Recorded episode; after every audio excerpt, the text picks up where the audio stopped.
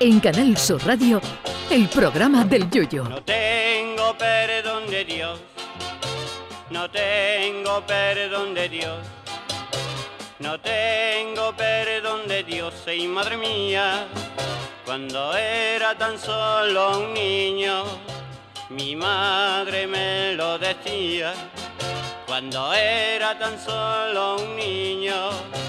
Mi madre me lo decía. La historia nos dice que los primeros que construyeron puentes de forma generalizada fueron los romanos para la expansión de su imperio.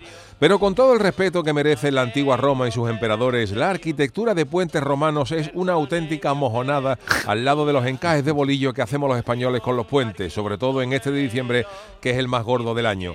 Hace algunos años se viralizó un vídeo de un servidor donde calificaba de genio al gacho que inventó los días de asuntos propios, pero pongo a la misma altura no ya al que creó los días festivos, que eso tiene un pase, sino al gacho que se le ocurrió que si un festivo caía un domingo se pasaba un lunes. Si eso no es de genio máximo, que venga Dios y lo vea. De hecho, fue el mismo Dios el que inventó los festivos, creando el mundo seis días y pegándose el costalazo al séptimo.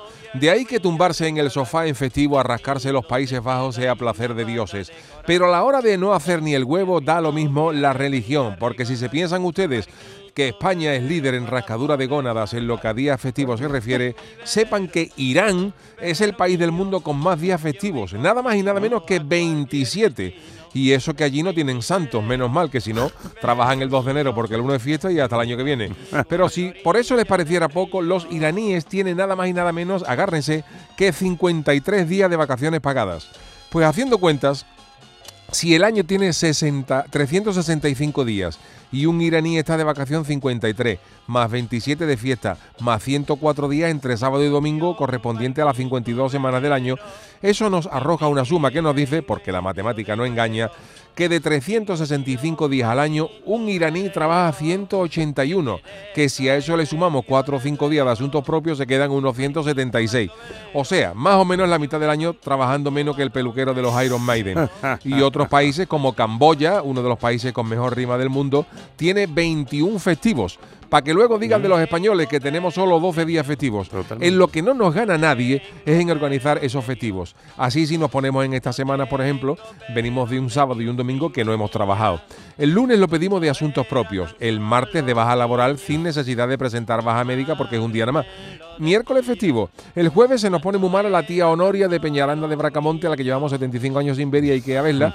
El viernes festivo y el sábado y domingo no se trabaja otra vez. Y así es como un españolito medio convierte dos días festivos no consecutivos en un puente de nueve días. Se pueden meter en manteca los romanos. Ya quisiera el mago David Copperfield convertir estas cosas así con un toque de varita mágica. En eso los españoles no tenemos rival en toda la faz de la tierra. Pero lo peor de un puente no es que puedas cogerlo o no completo, sino la cara de carajote que se nos queda a lo que nos quedamos trabajando. Por eso hoy desde aquí queremos rendir nuestro más sentido homenaje a todos esos parias de nuestra patria, a todos esos que nos hemos quedado con la cara más descolgada que la Almería en la liga, pero que estamos aquí dando el callo para mayor disfrute de los demás. Va por ustedes señores, nos ponemos de pie. ¡Olé! Ay, mi velero, velero mío. Canal Sur Radio. Llévame contigo a la orilla del río. El programa del Yoyo.